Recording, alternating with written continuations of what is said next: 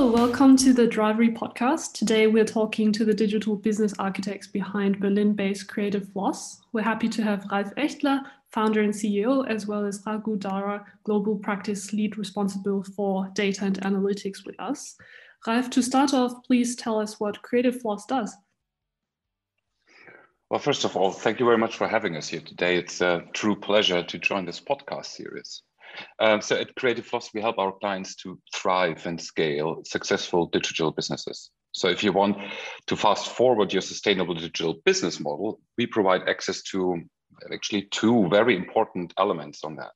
The one hand side is seasoned business expertise and a data setup that truly makes the difference. So with our dedicated offerings, we uniquely bring both of those worlds together to create the full value for our customers. On the one hand side, business co-creation, where we provide hands-on direct support of seasoned digital entrepreneurs. And then on the other side, our data and analytics offering, um, in which we build efficient, modern, and world-class data infrastructures that truly liberate the value of your data. That sounds good. And do I understand that you have always been working in the data field? Well, actually, the technical side is clearly Raghu's domain, right? Uh, I was much more focused on looking at the value and insights created by data to make better business decisions. So I'm coming more from the executional side. And of course, how to enable organizations with their algorithmic business thinking. So from my background, it's actually way back in the automotive and mobility space. And by the way, that's also why we are proud members of the Drivery since 2018.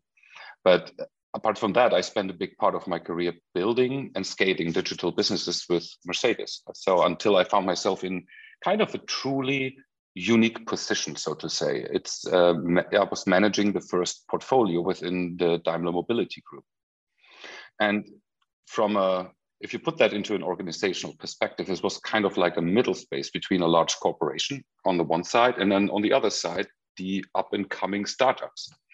And I enjoyed that combination and that field of activity so much. So I positioned Creative Floss as a brand exactly in that sweet spot, supporting German Mittelstand and corporations just as much as we are working together with the leaders of tomorrow. Okay, got it, got it. Yeah, I, I see that a lot in startups that there's one person that's more on the technical side and then the other one is more on the business side. So I see um, your roles right here. So, Raghu, it seems you are the mastermind behind data and analytics. Um, can you please share some of your background with us? Sure, yeah, happy to do that. And thanks again for having us on. Um, so I'm Raghu. My day job, as you could say, is, is head of data science at KeepTruckin, which is a one of the largest providers of fleet management solutions for trucking companies based in North America. Um, been at that company for well over two and a half years, approaching three years at this point. Before I was uh, head of data science there, I was running analytics at a number of smaller startups in areas like healthcare and real estate, but also founded some ventures in the past in the digital finance and, and cloud security world. Um, currently the co-founder of Caspian, uh, which is one of the data products in Creative Floss's toolkit uh, that we'll be talking about later in this conversation. Um, but it, the Caspian tool essentially allows companies to build data platforms very efficiently. And it's one of the things that I've been working closely with Ralf for the last year plus to help deploy uh, at a number of companies to help speed up their, their data operations. Got it. Okay. But you're you're based in North America right now. That's correct. Yeah, I'm in San Francisco. Okay. So can I just ask how you guys were connected initially? Sure. Yeah, it was through a um, a mutual friend actually. So I was working. It's it's quite actually a a multi hop connection, but I was working with a friend who then introduced me uh, on my crypto venture, who then introduced me to a friend who was interested in crypto data. Uh, this friend then introduced me to their brother-in-law, who happened to be uh, working with Ralf, um, and so he introduced me to Ralf, and, and that's sort of how we started working. So it's, it's, it's a complicated story, but I'm glad we were connected um, yeah. that way. And we've been, as I said, working closely ever since. Yeah, yeah. Sounds good. Interesting story. Okay. And um, Ralf, um, what differentiates your offering from other companies out there that help, you know, companies and organizations with their data? Well, thanks a lot. That's a that's a very good question. So, but um, to touch base on that, so let me try to explain briefly how we came to that offering of data and analytics and our solutions to that. So, data has and will be also in 2022 going forward play a massive more significantly important role in organizations to grow and to stay ahead of their competition. And you know honestly that is well understood. So if we talk to our clients everybody is aware of that fact. However in the european zone in particularly we have seen over the years that companies are still yet struggling to get the relevant insights out of their data and then the question arose on, on our side why that is. And so we started looking into all of those organizations. And what we found is that most of the other providers for data and analytics and um, offerings around business intelligence um, put a large portion on the visualization and satisfy buzzwords such as BI, machine learning, swarm intelligence, and so on. And all of those are super relevant and truly important concepts, and we believe in their powers. But what we also identified is a commonly neglected thought, and that is that there's a negligence of a solid and modern data strategy that doesn't start at the analysis or at the interpretation part. It starts much more earlier. And it starts at the heart of the data infrastructure. So, where do you ingest your information? How do you ingest that information? How do you store it? And how do you later on operationalize? And Raghu can share more thoughts around what kind of tools and disparate technologies get typically glued together here. Um, and that leads to an error prone way of doing things and creates a lot of friction and a lot of maintenance in the afterworks. So coming back to your original question, so our unique approach is that we are starting at the right stage, at the very beginning, and enabling companies to get the most value in the most efficient way by building state-of-the-art infrastructures, implement serverless pipelining, and then support with the insight generation. Got it.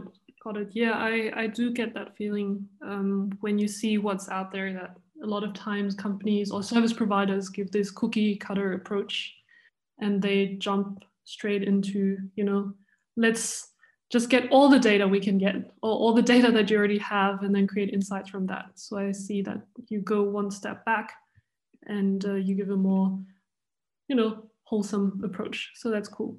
So Raghu, let's talk about those tools. Um, Ralf mentioned serverless pipelining. Maybe you can give us a rundown on that as a layperson?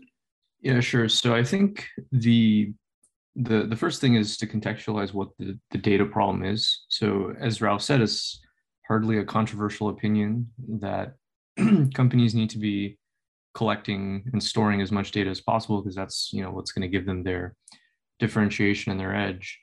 Um, but the way the data applications are built right now is typically done by four layers. So there's a storage layer. So customers are using a wide variety of storage media from data lakes to warehouses to traditional databases.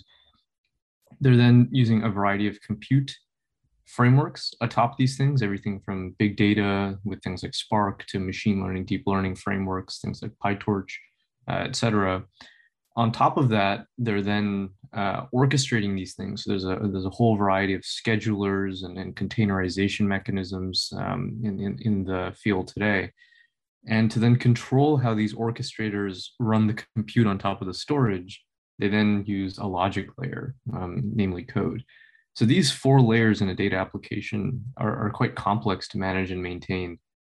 And the point of the service Caspian is uh, as, as Ralf mentioned, serve, making this data pipelining process serverless. So specifically when we say data pipelining, we're referring to the process by which you read data from one or multiple sources, you do some series of transformations to it, and then you write it back out to one or multiple data sources. So this is the bread and butter of any data-driven company. Um, this is happening hundreds of times a day across terabytes and terabytes of data at even the place I work today, which is you know relatively uh, I wouldn't say it's small startup, but in, in the grand scheme of the dataverse, it's it's quite small. So you can see how big and massive the opportunity is to come in and make this process effortless. So what we mean by serverless is that customers will not have to manage the infrastructure that actually powers their pipelines. If they want to use big data or if they want to use machine learning,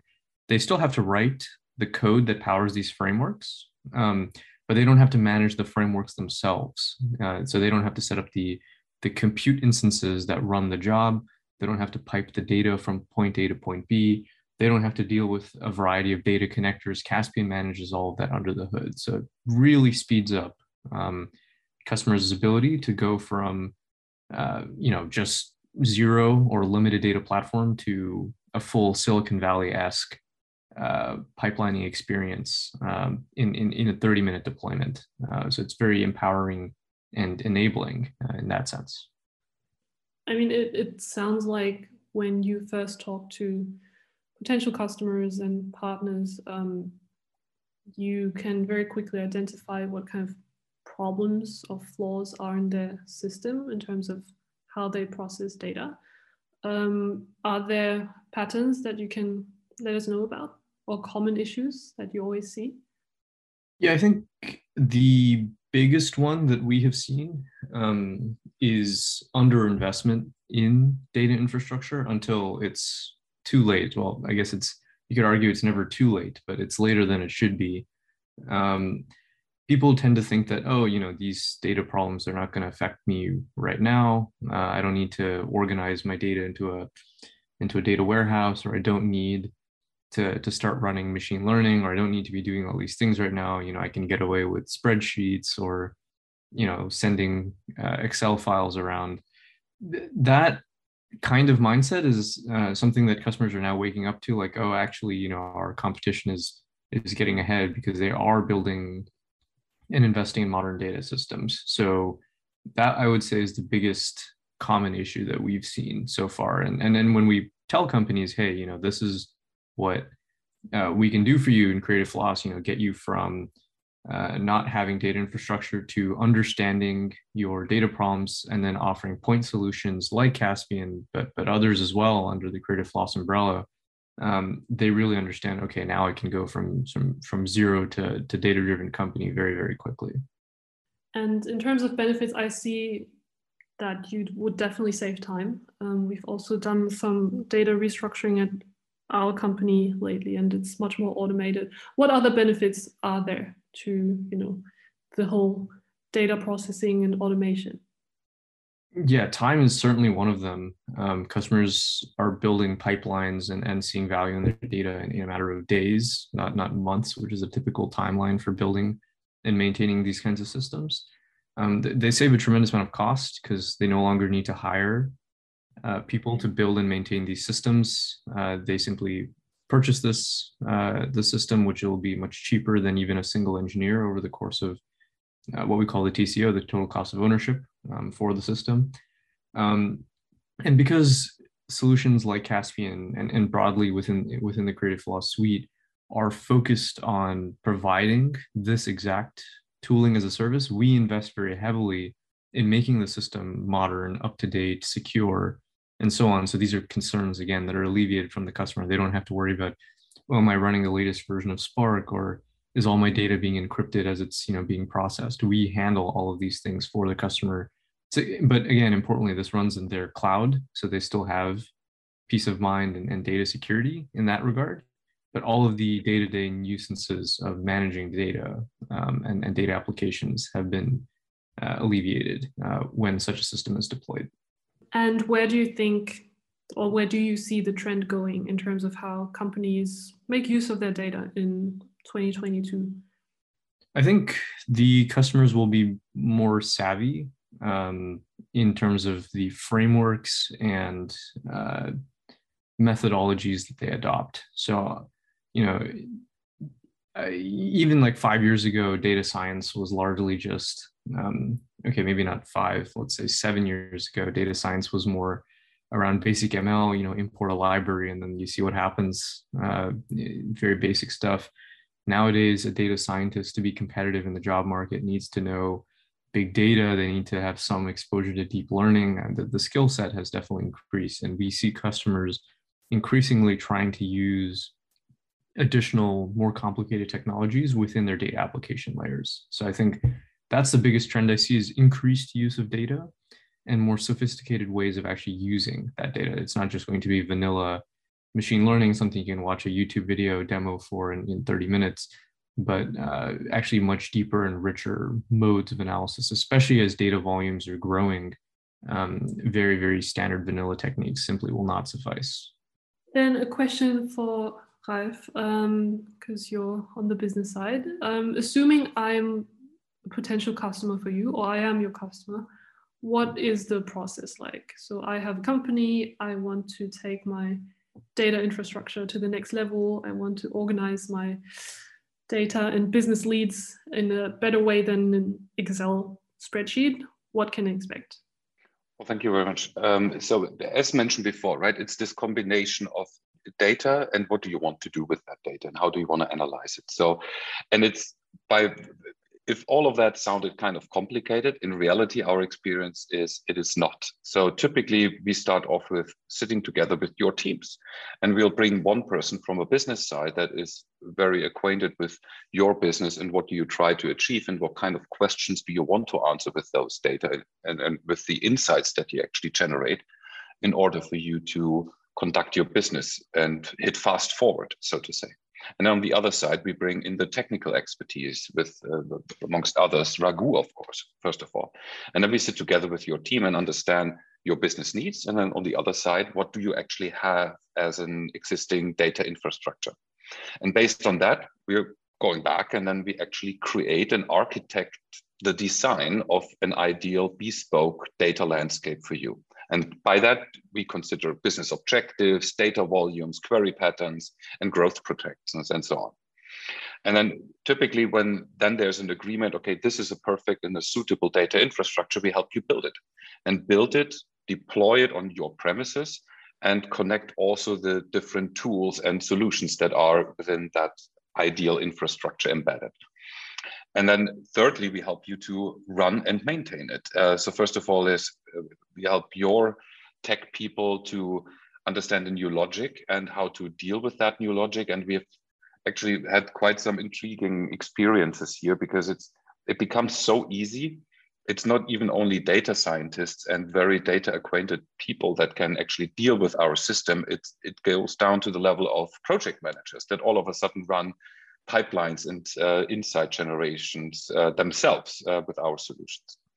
But the third element is that, of course, this is not just stopping there. If you have any questions afterwards, or you need a new API or a new hardware connected to your existing infrastructure, we are always here to help you with our crew of seasoned data engineers, analysts, and scientists. So whatever question and challenge that comes in the road ahead, we are here to support you. Sounds good. Also, the ongoing support, I think, um, for many companies is very much needed in the beginning, at least. So, um, typically, what kind of companies do you work with? Well, on a high level, of course, it's companies and organizations that have a need for data. But um, looking at my at our current uh, client base, uh, they're ranging from mobility startups to venture builders, uh, so companies that actually build companies for other organizations um, that themselves sit on our data infrastructure, but also are now creating kind of a new way of building ventures for clients already data driven, uh, natively embedded. Um, then we have portfolio companies and VCs uh, within our um, uh, client base um, and that is more organizations that actually manage multiple smaller or subsidiaries or 100% uh, formations within their uh, within their organizations, and they are facilitating our services to go actually from one um, participation to the next in order to bring them all to the same level and natively also enable data exchange across the organizations. So that is more kind of the, the current client base but it goes also through all the different maturity stages. So from the very early inception of we don't have a data infrastructure yet at all, and we are just starting to collect, but also over to kind of Mittelstand organizations that already have an existing data infrastructure. And then we help them transition and modernize their framework, including migration of existing data points. Sounds good. So I, I feel like maybe some companies require your services, but they don't even know about it. That's what I, I feel. Even now, I'm, I'm questioning our infrastructures and see if we should consult with you. um, but yeah, I think that's that's all from my end. Thank you so much for taking your time to be on the Drivery podcast and all your insights. Um, I guess my takeaway is that you know everyone says it and it's everywhere. Data is everywhere. Data is important, and I'm glad companies are starting to realize this.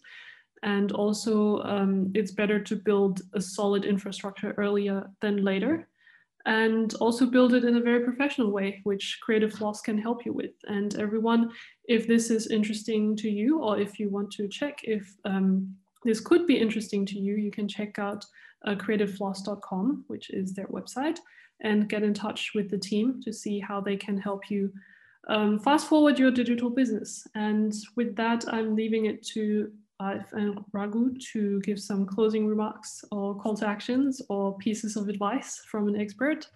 And um, yeah, see you guys next time. Thank you very much for having us here. And uh, thank you everyone for, for listening to that podcast series. To put that all into a very short summary, um, what we are actually are in terms of our identity is we started working around data as a handwerk. So like a craftsman's ship or craftsman guild. And I think that is one of the most important differentiators between us and, and, and others. We are enabling and helping our clients to become self-sufficient and secure on their prom- premises. Um, if it comes to the overall storyline in a nutshell, I would actually say, and that as a hint, get a supercharged infrastructure, deploy serverless pipelining, and then create useful insights out of those and hit fast forward on your digital business model.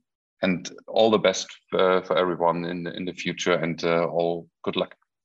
Yeah, no, no, hard to add much to that. Really appreciated the time uh, on the podcast, um, and I think you brought up a really good point, Tien, at the end there, which is many of our prospective customers likely don't know that they need this. Um, and so I'd recommend anyone who's taking a good look at their data and, and wondering if it's doing as much for them as uh, it possibly can to, to give us a call uh, or visit the website and uh, get in touch because I think people generally underestimate how much value they can get out of their data if done properly. So that would be my parting advice. But yeah, thanks again for your time.